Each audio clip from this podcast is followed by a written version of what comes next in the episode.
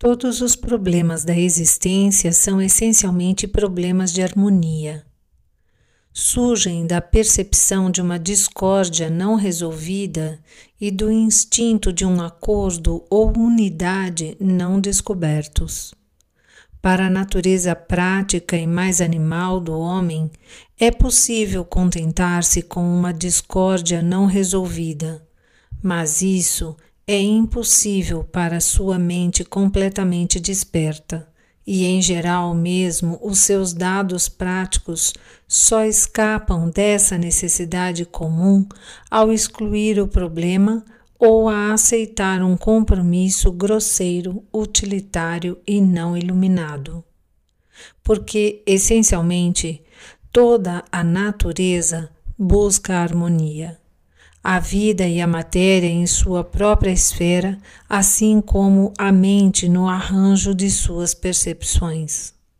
Quanto maior a aparência da desordem dos materiais oferecidos, ou a aparente disparidade e mesmo a oposição irreconciliável dos elementos que devem ser utilizados, tanto mais forte é o estímulo, e este impele em direção a uma ordem mais sutil e poderosa do que resultaria normalmente de um esforço menos árduo.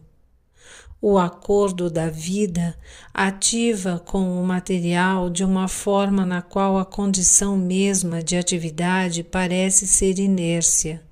É um problema de oposições que a natureza resolveu e busca sempre resolver melhor, com estruturas ainda mais complexas, pois na solução perfeita seria a imortalidade material de um corpo animal plenamente organizado, servindo de suporte à mente.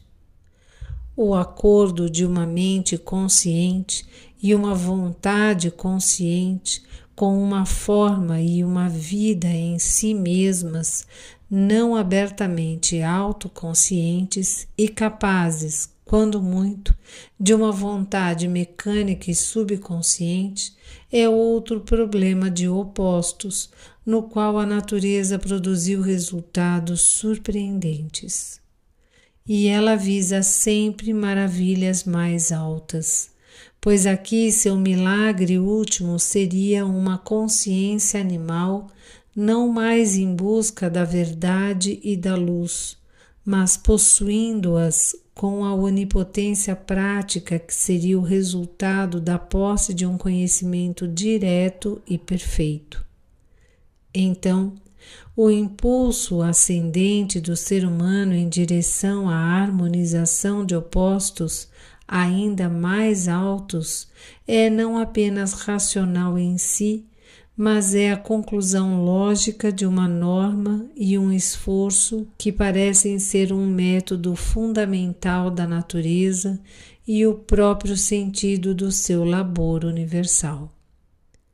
Falamos aqui da evolução da vida na matéria, da evolução da mente na matéria. Mas evolução é uma palavra que só constata o fenômeno sem explicá-lo, pois aparentemente não há razão pela qual a vida deveria evoluir a partir de elementos materiais ou a mente evoluir a partir de formas vivas, a menos que aceitemos a solução vedântica de que a vida existe já evoluída na matéria e a mente existe involuída na vida, porque em essência, matéria é uma forma de vida velada. Vida é uma forma de consciência velada.